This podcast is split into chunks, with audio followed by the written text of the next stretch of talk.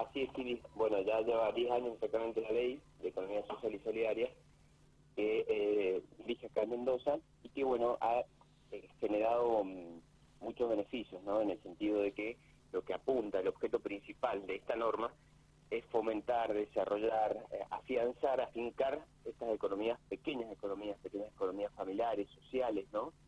Que muchas veces están fuera del marco de la formalidad, porque mm, lógicamente implica tener eh, muchas trabas para poder ir creciendo. Entonces, en ese sentido, la provincia tiene, cuenta con algunas herramientas para poder focalizarse en ellas y potenciarlas, eh, ampliarlas mucho más. Este encuentro que tuvo días atrás en la legislatura, eh, junto con la directora de Desarrollo Social, la licenciada, licenciada Lorena Meschini, lo que buscó es bueno darnos un panorama general de la ley, del trayecto que ha tenido a lo largo de este tiempo y las eventuales modificaciones que se pretenden y que se van a trabajar en la legislatura para potenciar este tipo de herramientas. Bien. Bien, bien. Bueno, eh, no es poco tiempo, ¿no? El que cumple la ley, como bien lo decías vos, ¿no? Y, estamos hablando de algo que es bastante eh, hoy en día necesario en el tema de la economía social, de la economía solidaria, y, evidentemente estamos en un momento que, más allá de que está complicado, ¿no? Económicamente, y, mucho más todavía que quizás lo que fue la semana pasada, porque esto parece que se va agravando.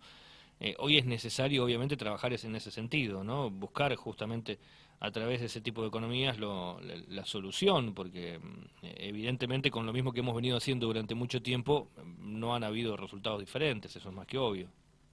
Tal cual, Kiria, al no tener un desarrollo de fuentes de trabajo genuino, la gente eh, empieza, ya por un montón de factores, ¿no? Por la edad, la falta de capacitación, lógicamente la cuestión económica, donde en detrimento de las pequeñas eh, y medianas empresas también, que son generadoras de un gran porcentaje de empleos, eh, las personas se, la, eh, se tienen que rebuscar porque mucha gente que no no no le gusta porque uno estar en, la calle y por ahí mucho y generar interacciones no le gusta estar viviendo eh, de arriba no subsidiado entonces lo que busca esta pequeña economía y lo que apunta también el gobierno de Mendoza es siempre apuntalar lógicamente que eh, como uno no tiene las herramientas macroeconómicas como para generar las condiciones necesarias ¿no? para el desarrollo de empleo, mantener un tipo de cambio eficiente, bajar la inflación, pero sí te quedan algunas otras herramientas como para apuntalar a quien hoy no cuenta con una fuente de trabajo formal. Entonces,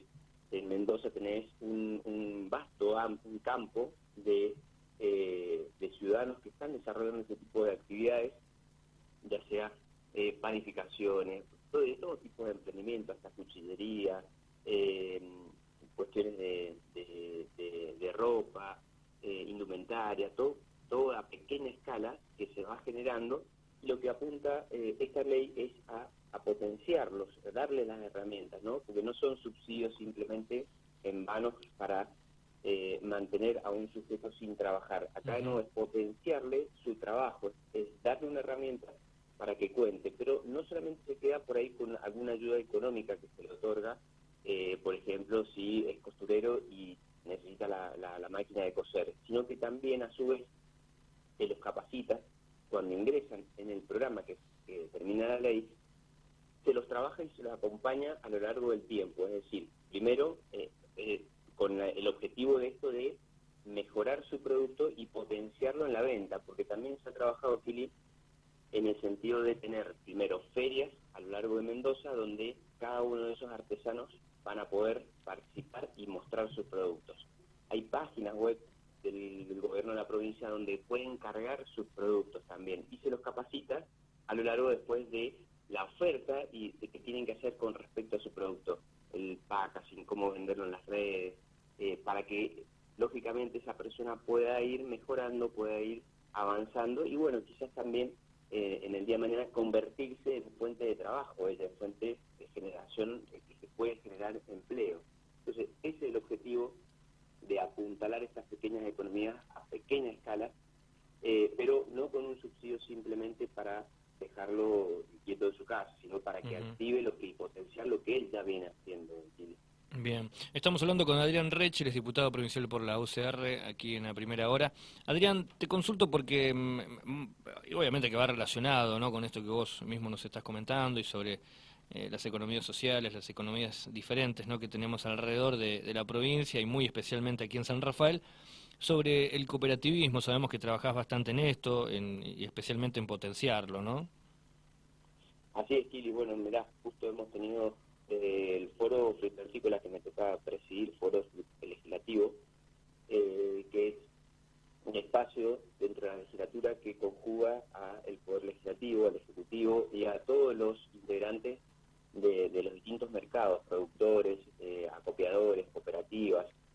Y en ese aspecto estamos trabajando mucho con la Dirección de Cooperativismo porque creemos que es una forma también de generar eh, fuentes de ingresos, de generar trabajo genuino, donde las personas eh, de manera individual muchas veces no llegan a cumplir ciertos objetivos y quizás agrupándose, trabajando en conjunto con un objetivo, de esa manera pueden lograrlo. Entonces eh, venimos trabajando mucho con la dirección de cooperativo, de cooperativismo, visitando primero las cooperativas que ya están existentes, acá también en el sur de San Rafael, sino no solamente en el sur, sino en distintos lugares de la provincia, la idea es eh, ver en qué, estado están, tratar de sanear sus, los papeles que muchas veces te encontrás con problemáticas donde no, no, no llevan, no pueden estar al día con, necesaria por problemas internos, por, por falta o por resilla muchas veces. Entonces la idea es potenciarlos y después trabajar con las distintas herramientas que tiene la provincia,